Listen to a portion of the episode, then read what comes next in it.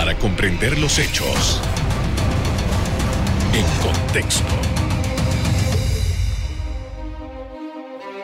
Muy buenas noches, sean todos bienvenidos y ahora para comprender las noticias las ponemos en contexto. En los próximos minutos hablaremos sobre el balance de la vacunación contra COVID-19 de adultos y niños en Panamá. Además, abordaremos sobre el control de precios para medicamentos. Para ello nos acompaña la ministra de Salud encargada, Ivette Berrío. Buenas noches, doctora. Muy buenas noches, muchísimas gracias por esta invitación. Gracias por haber aceptado. Doctora, en primer lugar hablemos sobre la vacunación de niños, toda vez que en menos de dos semanas estamos iniciando el año escolar y entiendo que hay una, gran eh, actividad para poder cubrir la mayor cantidad de niños. ¿Cuál es el proceso? ¿Cómo se está llevando a cabo esto? Sí, si bien es cierto, nosotros hemos diseñado una estrategia de vacunar no solamente en los puntos de salud, sino en diversos eh, puntos como malls, áreas estratégicas y céntricas eh, para que las personas puedan acudir desde todos los puntos de las ciudades o los lugares en donde se encuentran. Y los equipos de salud se han estado moviendo a nivel nacional con la vacuna contra el COVID-19 dando la oportunidad que la población pueda acudir a eh, recibir esta vacuna. Eh, entiendo que las propias escuelas van a ser parte de este proceso de vacunación. ¿Cómo, ¿Cómo se está estructurando esto? Sí, el gobierno nacional preocupado por el tiempo que tenemos para vacunar a la población pediátrica de 5 años en adelante ha diseñado con nuestras enfermeras el programa ampliado de inmunización y el, equipo de Panavac, ha diseñado la estrategia de también acudir a los, a los colegios. Justamente en estos momentos hay colegios privados que han iniciado ya sus clases presenciales y nosotros eh, damos la información para coordinar previamente con ellos y nos ponemos de acuerdo para acudir al mismo colegio y los niños que, cuenten con el consentimiento de sus padres, entonces, y no están vacunados, procedemos a vacunarles. Doctora, el tema eh, que eh, inquieta eh, estoy escuchando a algunos dirigentes gremiales, es el tema de que si en las escuelas se va a cumplir estrictamente con los requisitos, los protocolos de bioseguridad y todo el distanciamiento y tal, ¿Cuál es el papel que juega, en este caso, el Ministerio de Salud en este asunto que es del Ministerio de Educación? Es un papel sumamente importante. Primero que todo, hay una dinámica de trabajo de equipo. El Ministerio de Salud y el Ministerio de Educación han estado trabajando en equipo para diseñar las estrategias que le den a nuestros estudiantes eh, seguridad de estar en instalaciones cerradas, entonces nosotros esto lo hemos venido trabajando con nuestro equipo de epidemiología y los equipos técnicos del Ministerio de Educación justamente para trasladar a las aulas de clase la seguridad de estar en un lugar de cuatro paredes y bajo techo, en algunos casos con abanicos, en otros casos con eh, aire acondicionado, pero que cumplan con todas las medidas y que los niños y adolescentes puedan estar seguros en estas aulas. En la, verificación, la supervisión de esto, ¿cómo, cómo se va a manejar? También está coordinado con el Ministerio de Educación.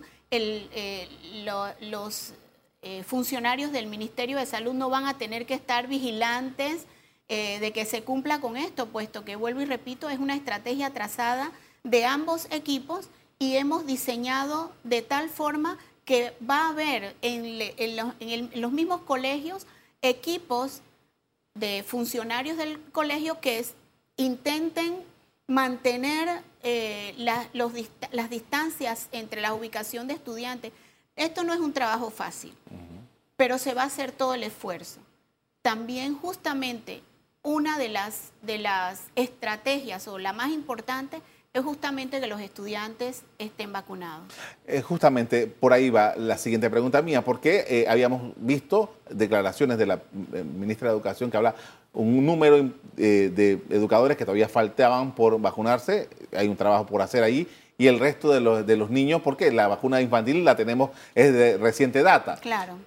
¿Cómo se ha programado esto? Toda vez que pueda haber familias que todavía tendrán alguna reticencia por el tema de que haya un estudiante o un profesor que no esté debidamente vacunado. Usted tiene toda la razón. Eh, tanto el Ministerio de Educación como el Ministerio de Salud estamos haciendo todos los esfuerzos para incentivar a los padres de familia a que antes del inicio de clases acudan a los puestos de vacunación que están en todo el país, inclusive en las áreas de difícil acceso, y puedan llevar a sus niños a ser vacunados, ya que se trata no solamente de la salud del estudiante, sino también de su familia, por el tema del nivel alto de contagio de la cepa Omicron. Por parte del Ministerio de Educación, ellos están también haciendo un trabajo de concientización con su personal. Nosotros, inclusive, eh, por eh, eh, estrategia, cuando diseñamos las etapas de vacunación y la, programación de todas estas etapas de vacunación, teníamos a los educadores en la tercera etapa. Sin embargo, los dirigentes educacionales exigieron la vacunación por el tipo de trabajo que ellos realizan y que debían eh, iniciar eh, todos los procesos que ellos hacen previamente al inicio de clase, la organización, etcétera. Y el presidente inmediatamente dio la instrucción de que los educadores fueran vacunados antes de lo que habíamos nosotros programado. Esto aún que nos descuadraban todo el esquema de vacunación eh, que se había estudiado de acuerdo a la cantidad de vacunas que nosotros íbamos recibiendo por semana.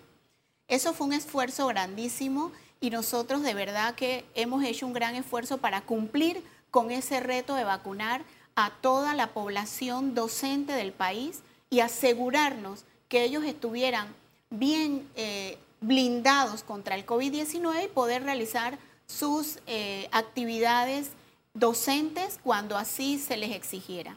Todavía hay algunos que no han recibido la vacuna. Nosotros consideramos que ya en ese punto es un trabajo del Ministerio de Educación eh, concientizar, trabajar con ellos. Ahora, doctora, eh, hablando de vacunación, eh, recientemente hemos conocido que el Ministerio de Salud ha manifestado una sanción a una médico panameña producto de unas aseveraciones que esta profesional de la, medicina hizo sobre el tema de vacunas para niños. ¿cómo, ¿Cómo ustedes están manejando esto? hay, ¿Hay más procesos abiertos? ¿Y cuál es el, el desarrollo administrativo que tiene esta sanción? Sí, definitivamente esto es un tema estrictamente legal del ministerio. Hay un equipo técnico que ha evaluado desde hace muchos meses esta situación específicamente con eh, la colega, que es una persona muy inteligente, pero no entendemos cuál es la motivación de expresar o anunciar al país o dar aseveraciones que no son ciertas, de las cuales hemos pedido pruebas y no las ha presentado al día de hoy. Entonces, basados en que sus aseveraciones carecen de pruebas fidedignas, el Ministerio de Salud, como regente de la salud eh, nacional, ha tomado la decisión de emitir una sanción justamente porque sus comentarios y aseveraciones van en contra de la salud pública del país. ¿Hay otros procesos, doctora? En este momento no tengo el conocimiento de que haya otros procesos, pero sí estamos dispuestos a enfrentar todo lo que vaya en contra de la salud pública del país, tomando medidas como esta. Con esto vamos a hacer una primera pausa para comerciales. Al regresar, seguimos hablando sobre el comportamiento de COVID-19 en Panamá. Ya volvemos.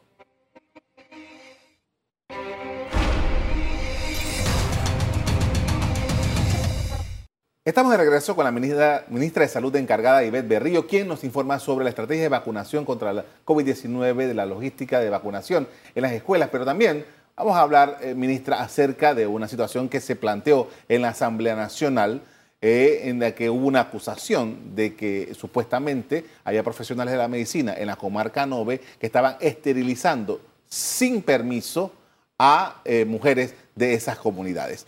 ¿Qué, ¿Cuál es la versión o cuál es la posición del Ministerio de Salud frente a esto?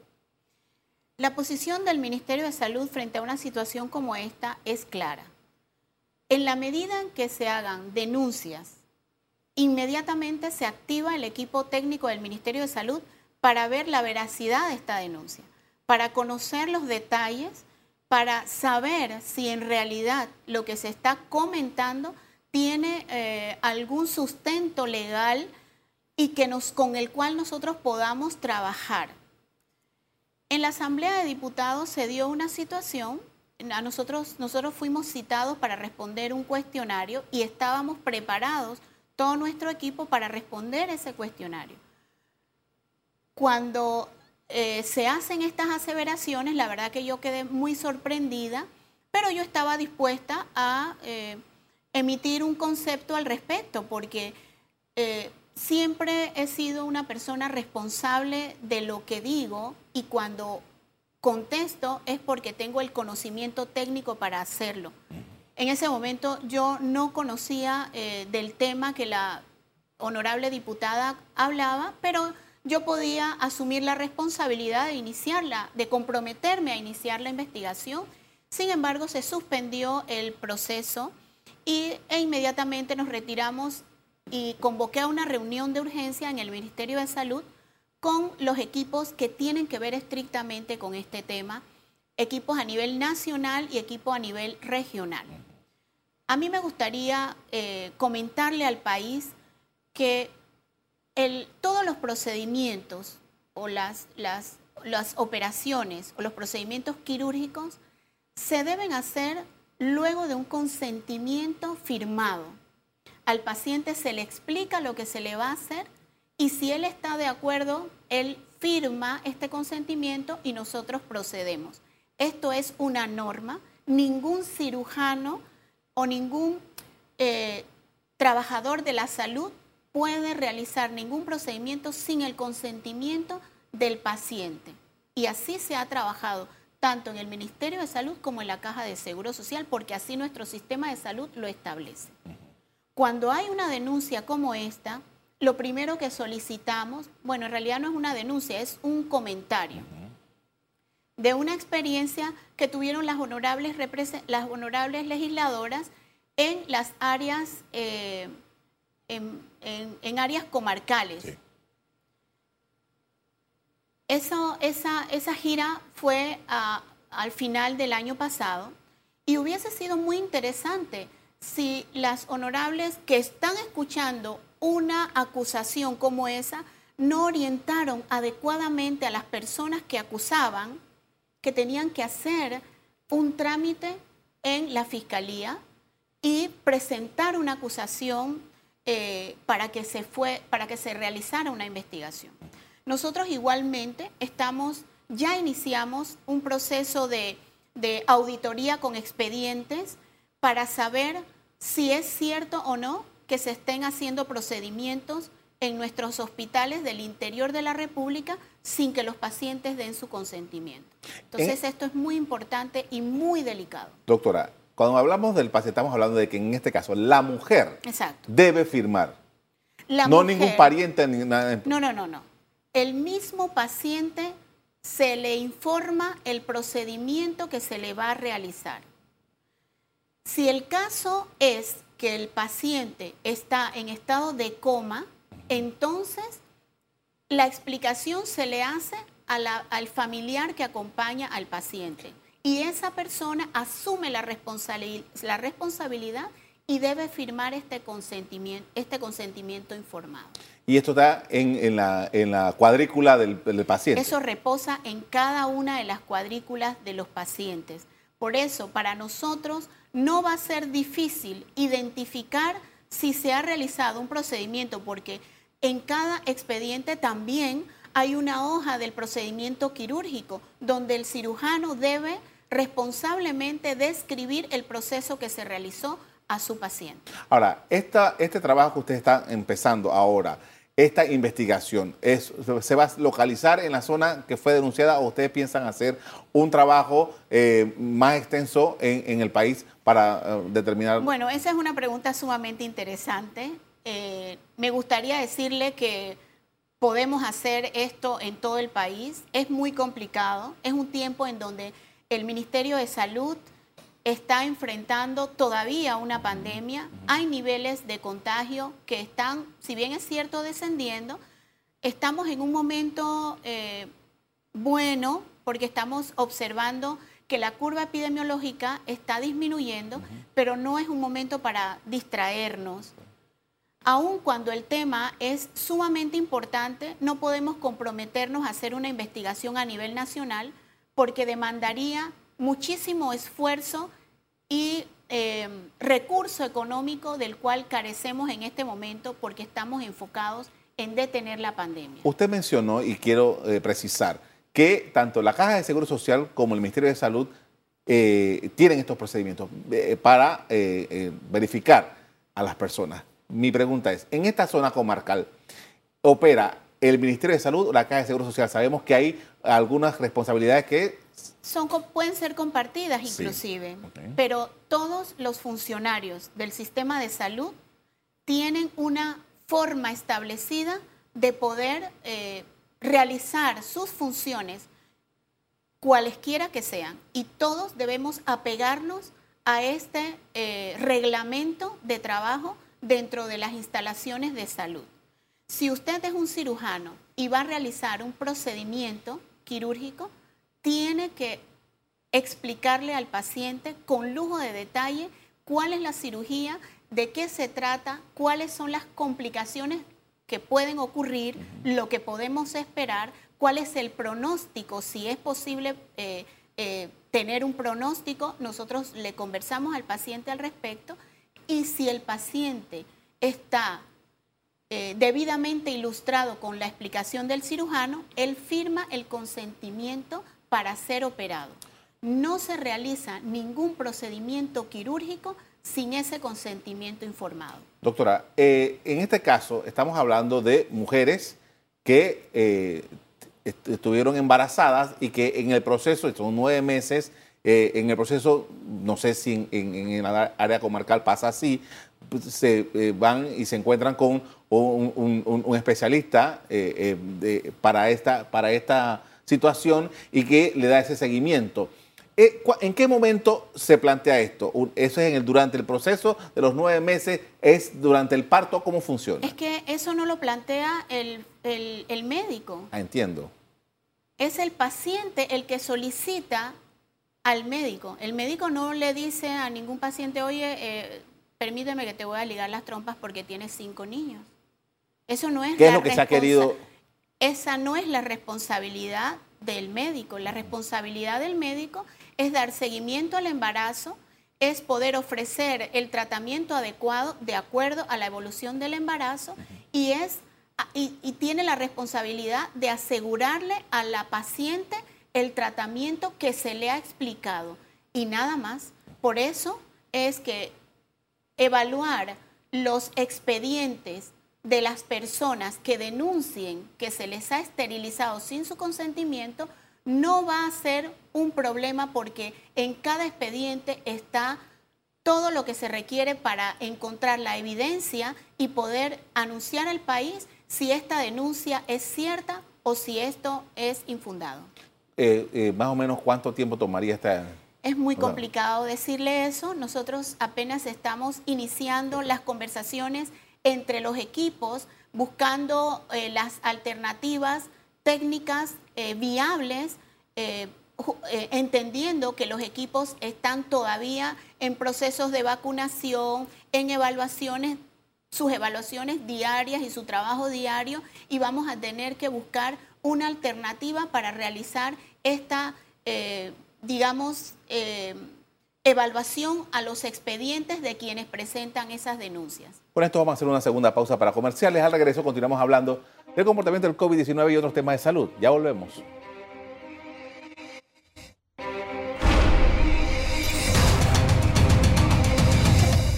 Estamos de regreso y continuamos con la ministra de Salud encargada, Ivette de Río, quien nos habla de los planes de gobierno para hacerle frente a la pandemia de COVID-19 y otros temas de salud. Doctora, hay un, todo un debate nacional en, temas de medicamentos. El Ministerio de Salud regenta farmacia y drogas, que eh, ha sido señalado en varios momentos eh, porque le dicen que es un cuello de botella, que en. En fin. ¿Cómo ustedes eh, están evaluando todo este debate del tema de los medicamentos, ministra? Sí, para nosotros es sumamente importante, y digo nosotros, el gobierno nacional, que lidera el presidente Laurentino Cortizo, el tema de la necesidad de buscar alternativas para que los ciudadanos podamos adquirir medicamentos a precios razonables. No estamos pidiendo que se nos regale. Y yo hablo como una ciudadana común, pero el precio de los medicamentos es por las nubes. Y el que tiene la oportunidad de viajar e ir a nuestros países vecinos, nos vamos a dar cuenta que los mismos medicamentos tienen un precio menor hasta dos veces menor. Entonces eso llama la atención eh, y es uno de los puntos del debate. Y el otro punto es el abastecimiento de nuestros, de nuestros hospitales eh, y de nuestros centros de salud, de nuestras policlínicas.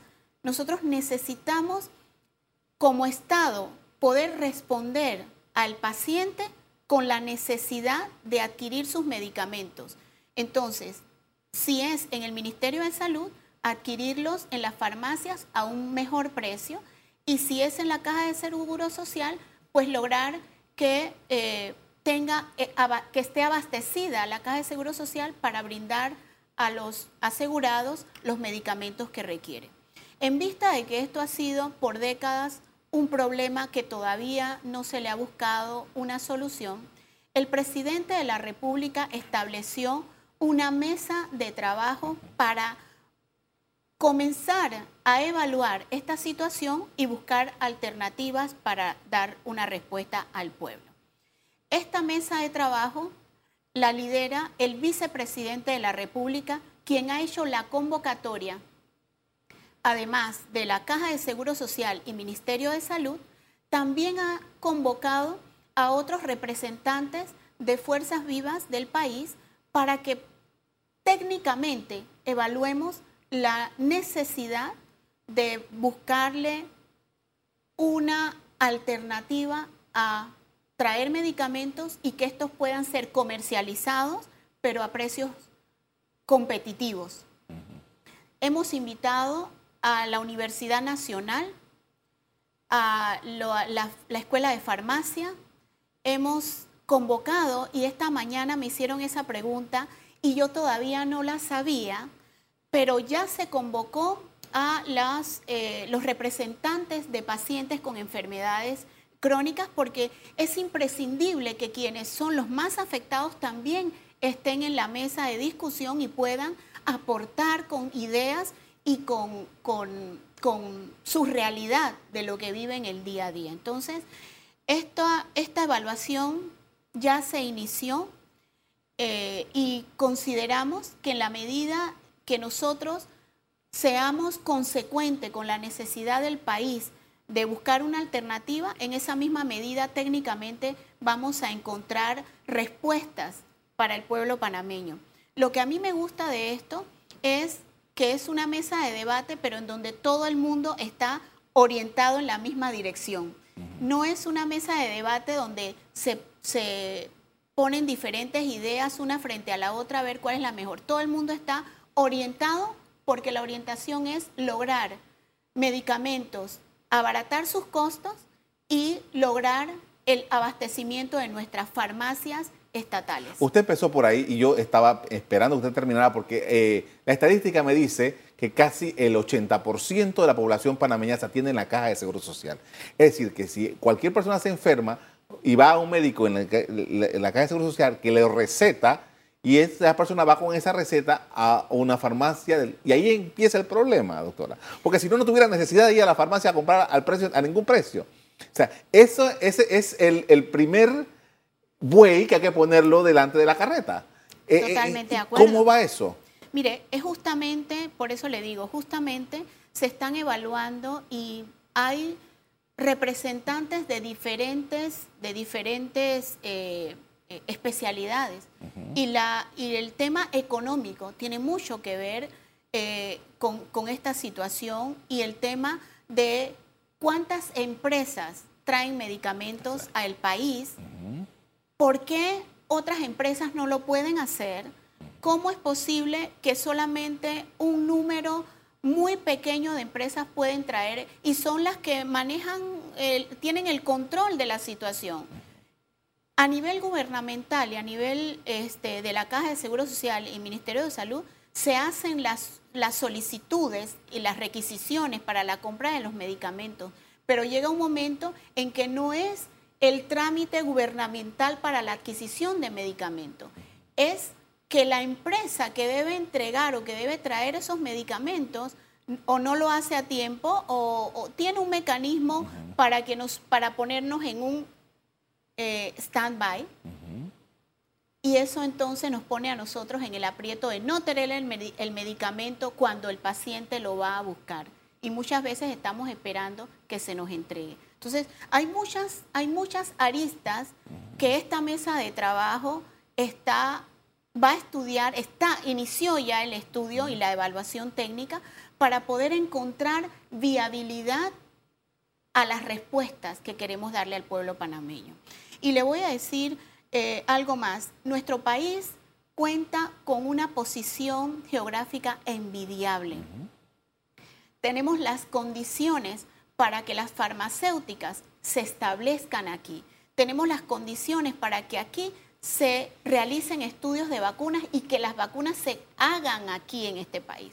¿Usted sabe lo que representaría eso en costos para nuestro, nuestro gobierno, para el gobierno que esté y para el mismo ciudadano común? Entonces nosotros estamos también pensando en un hub farmacéutico, en un hub de producción de vacunas y que aquí se produzcan y, sean pues un punto de... Eh, em, de transporte. De transporte para otros países. O sea, yo son, son aspectos que ya están sobre la mesa y que todo este equipo está evaluando. Le agradezco mucho, doctora, por habernos acompañado esta noche para hablar de estos temas. Muy amable. Muchas gracias a ustedes. Panamá sigue con una tendencia a la baja de nuevos casos de COVID-19 tras el pico pandémico impulsado por la variante Omicron que fue detectada el pasado diciembre. Hasta aquí el programa de hoy. A ustedes les doy las gracias por acompañarnos. Me despido invitándolos a que continúen disfrutando de nuestra programación. Buenas noches.